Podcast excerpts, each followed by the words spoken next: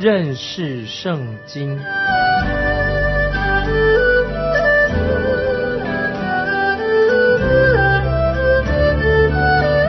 认识上帝的话，把上帝的话带到全世界。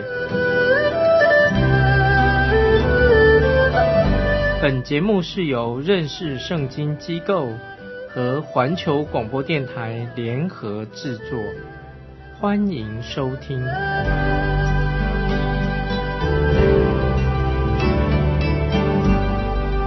亲爱的听众朋友，你好，欢迎收听认识圣经，我是麦基牧师。现在我们要看民数记第三章，在民数记第三章。我们就可以看到，神正在为在旷野行走的以色列人要做准备。首先，以色列人要安营，他们要有先后的次序，而且这些被选上的以色列人要去打仗的人是透过人口普查选出来的。他们必须要确认自己的身份，同时也要确定他们是亚伯拉罕的后裔。而且他们还要用旗子来代表他们的营地的位置，来显示他们是属于哪一个支派的。在民书记第三章就让我们了解到，特别是立位支派，他们应该所做的事情是什么？他们是有什么样的责任？立位支派在营地当中，他们是要管理会幕的职分，管理会幕。虽然在第一次人口普查中没有把他们数进去，但是立位人。他们在营地当中是特别被分配到有一些非常明确的职分。现在我们来看《民数记》第三章一到四节：优华在西乃山小玉摩西的日子，亚伦和摩西的后代如下：亚伦的儿子长子名叫拿达，还有亚比户、以利亚撒、以他玛，这是亚伦儿子的名字，都是受高的祭司。是摩西叫他们承受圣职，供祭司职分的。拿达亚比户在西奈的旷野向耶和华献反火的时候，就死在耶和华面前了。他们也没有儿子。以利亚撒、以他玛在他们的父亲亚伦面前供祭司的职分。这里我们看到亚伦和摩西的家属在这里。所有的记载都是根据来自立位记。我们看到拿达和亚比户被灭的原因，是因为他们没有遵守祭司的职分。接着，我们现在看民数记第三章五到七节。耶和华小玉摩西说：“你使立位支派进前来，站在祭司亚伦面前，好服侍他，替他和会众在会幕前守所吩咐的办理账目的事。”我们看到立位支派是被神所指定要协助大祭司亚伦的。今天你和我，我们信主的人，我们在教会当中是教会的一份子，我们的职分也是有祭司的职分，像一位君尊的祭司，我们是被指派是属于至高的大祭司主耶稣基督。请听主耶稣我们这位大祭司的祷告，在约翰福音十七章第六节。约翰福音十七章第六节，我们听到这位大祭司就是我们的主耶稣，他所做的祷告说：“你从世上赐给我的人，我已将你的名显明与他们，他们本是你的，你将他们赐给我，他们也遵守了你的道。”当我们信徒聚集在一起，这个就是教会，是属于主耶稣的。在约翰福音十七十七章这个整章。都是记载着我们的大祭司啊，主耶稣的祷告。我们看到在这里，我们的天父把我们作为一个礼物送给了他的圣子耶稣基督，作为一个爱的礼物。也许我们会觉得主耶稣好像没有得到什么东西，因为我们必须要记住，这个不是指说我们目前啊我们的光景，而是指到我们的天赋要不断的更新我们。是指到我们将来我们的景况，这个才是重点。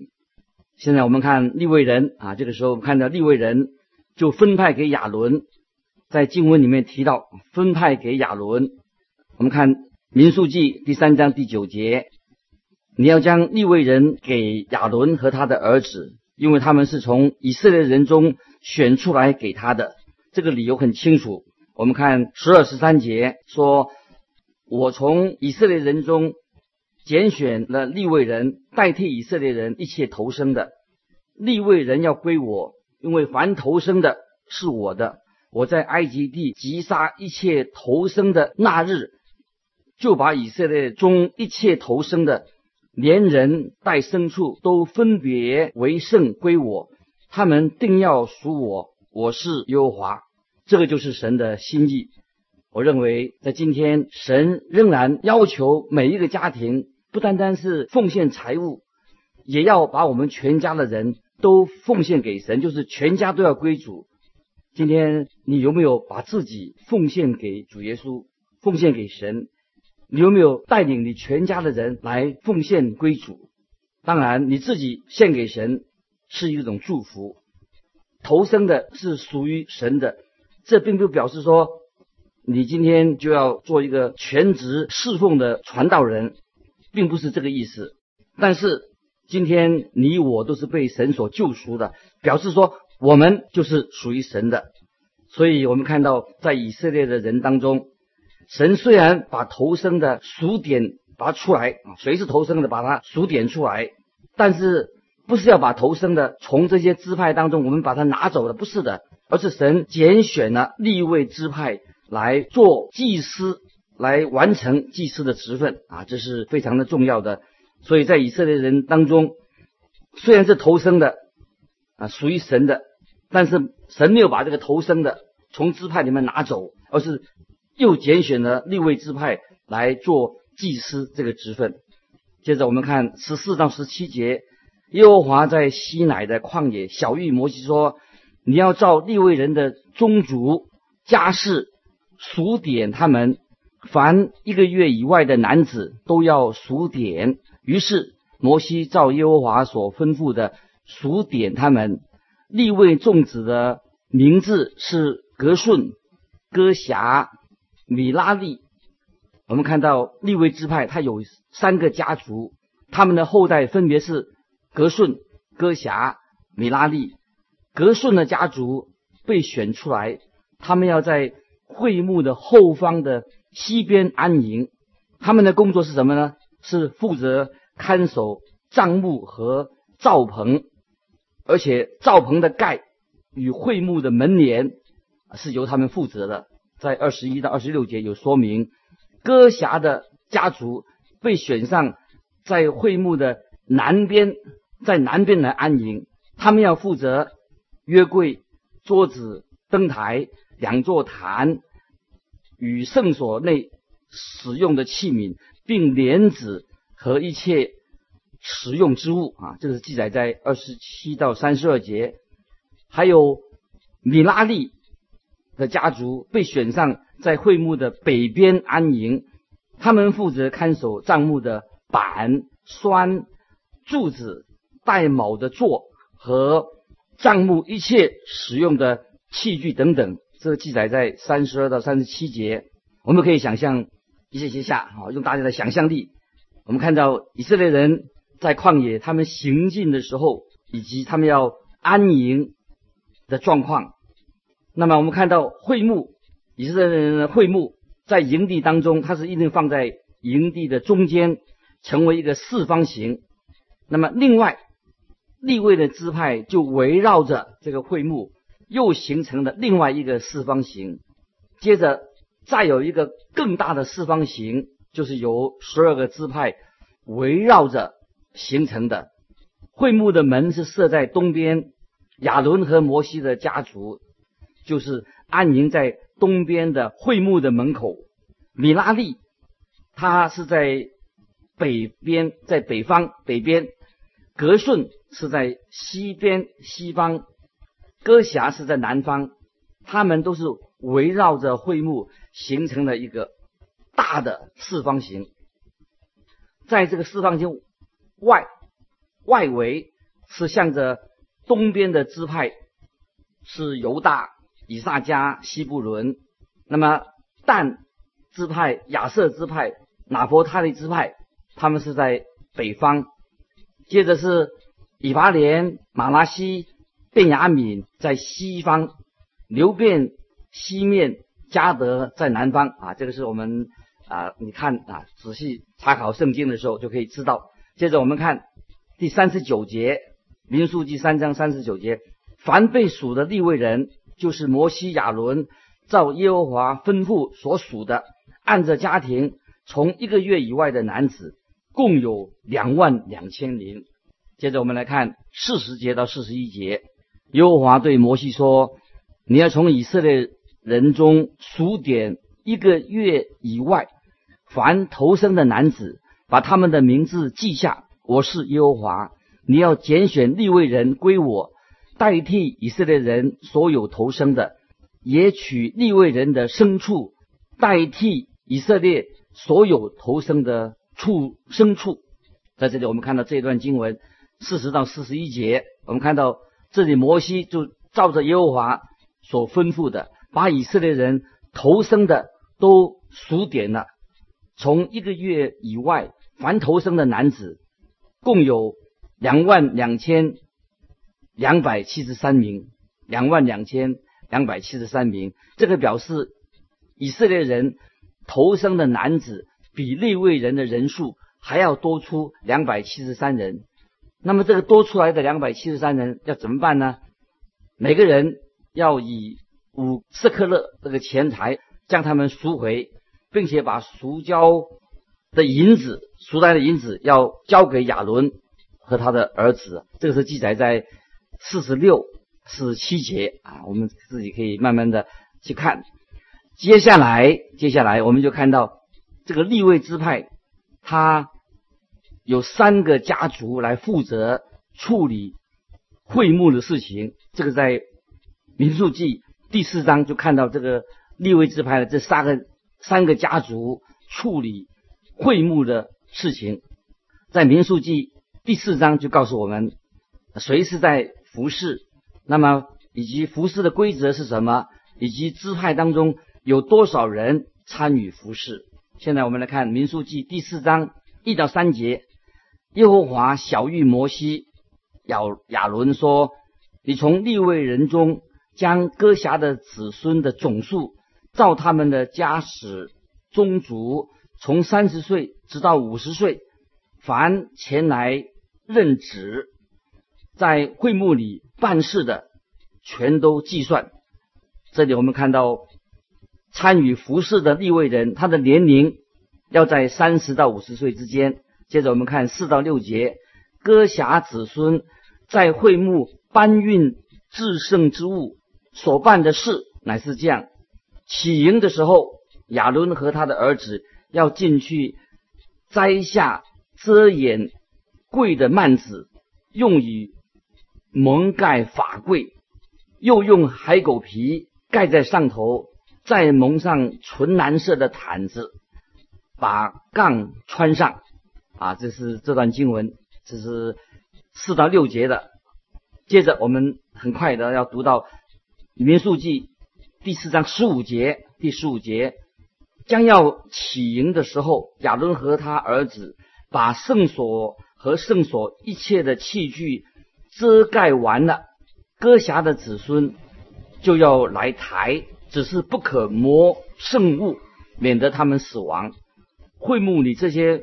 物件是歌侠子孙所当台的啊！这里看见啊，分配给歌侠的子孙所要做的事情，唯一能够看到至圣所里面的圣物圣器，就是他亚伦和他的子孙，其他的人不能看，包括约柜、施恩做的圣器，都是要在歌侠子孙进来台之前。亚伦和他的儿子就要很小心的把它包好盖好。接着我们来看第二十四、二十五节，格顺人各族所办的事，所抬的物乃是这样：他们要抬帐幕的幔子和会幕，并会幕的盖与其上的海狗皮和会幕的门帘。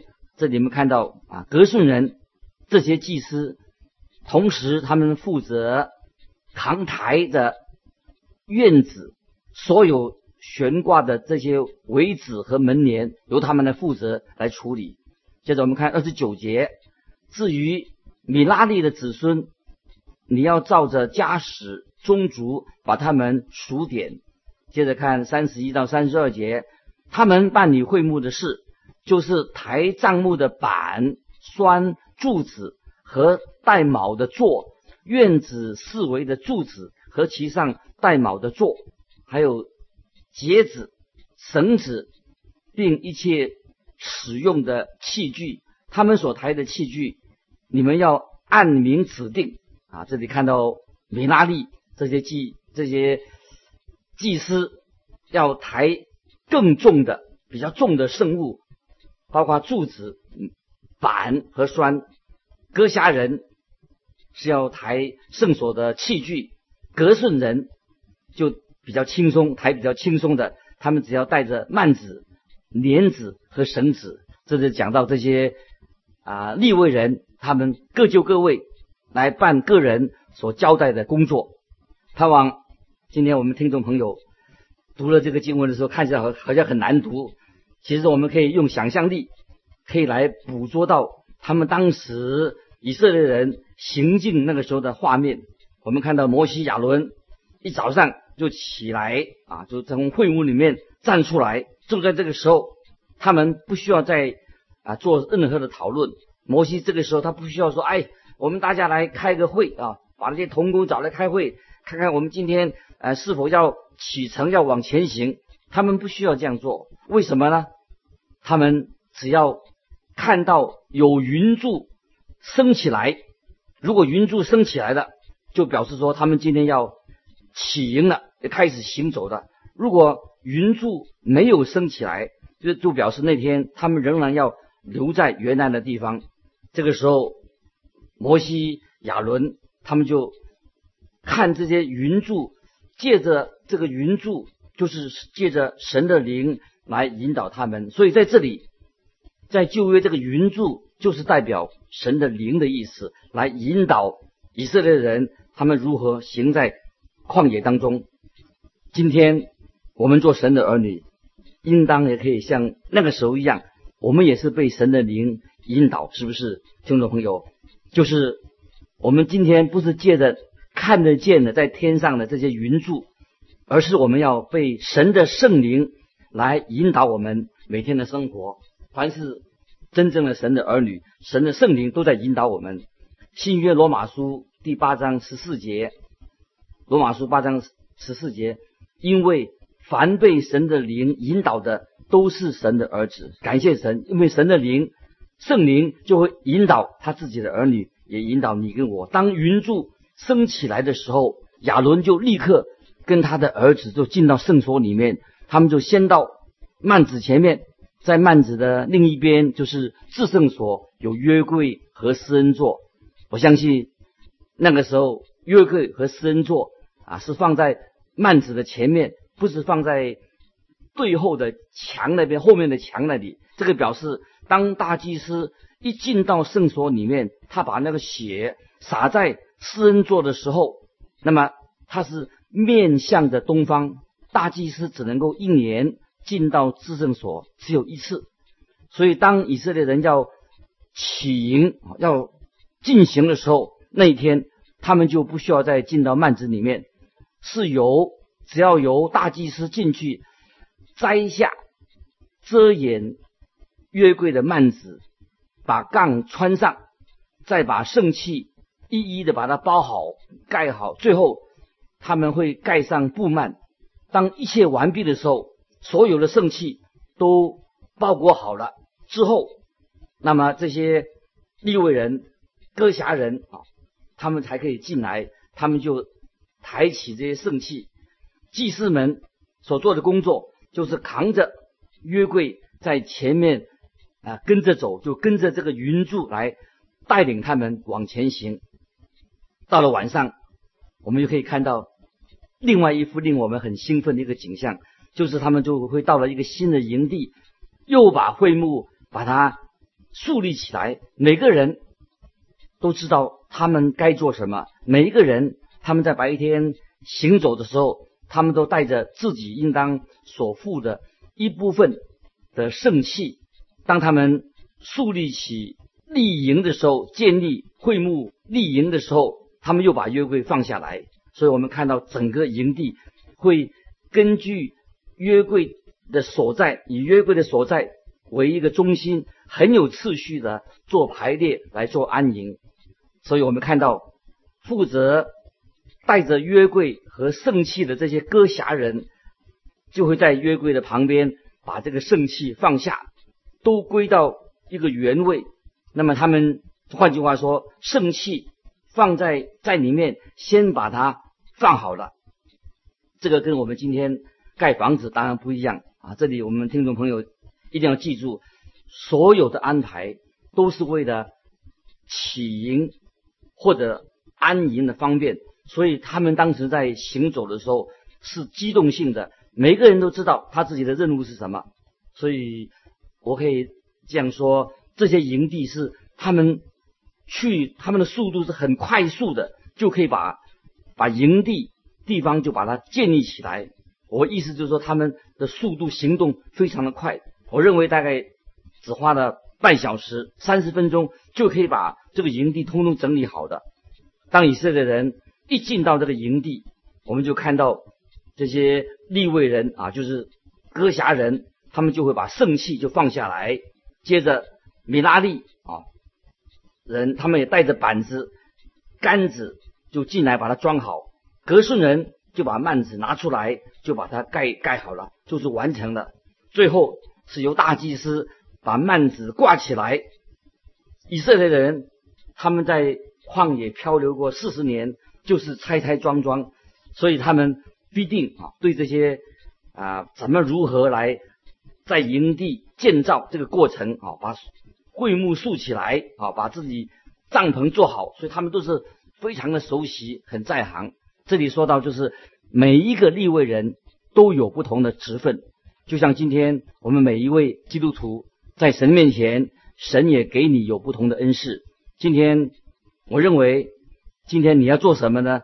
你就是要做神要你去做的事情。我深相信，我们的天赋要你要很忠心的完成我们的天赋所托付你的。之后，当你完成了神给你的托付，神就会赏赐你，也赏赐我。因此，今天你我，我们不是去选择自己喜欢做的事情，不是的，我们要常常操练。啊，神给你个人的恩赐。如果有一个立位人啊，他是负责会幕的西北角帐篷的事情啊，负责帐篷里面的那个栓子的问题，但是他对他的工作好像感到很厌烦。有一天，或者这个立位人他就把帐篷的栓子要拴紧的时候，他想说：“哎呀，这个事情烦死了，我不想做这个工作。”二十年来，我一直负责这个帐篷的栓子。早上我把它解开啊，从地上拉出来，扛在肩膀上带回家。从来没有人注意我这么辛苦的、这么努力的工作，也没有人啊对我说说几句赞美的话。呃，摩西也没有来召见我，也没有给我一个奖牌。现在我对这个工作烦死了，我不想做了。结果有一天早上，当他们要拆会幕的时候。他的酸，那个栓子就很难解开，把它拉出来，他就把它留在地上。他心里想说：反正没有人注意我，我的工作不太重要，我只是负责一个帐篷的栓子而已，干脆把它留在那里就好了。听众朋友，你能够想象当天晚上发生了什么事吗？当他们要把会幕竖起来要行动的时候啊，哎，在西北角的那个栓子不见了，所以有人说赶快去向摩西报告。并且找出到底是谁负责这个西北角的这个栓子，结果摩西就问到这个帐篷的栓子在哪里？那么这个人负责的人他就说回答说：“我把它留在昨天晚上安营的地方了。”那摩西问他说：“你为什么要这样做的？”他说：“我觉得这个工作大概不太重要吧。”摩西说：“怎么会不重要呢？少了它就不能把会幕竖起来。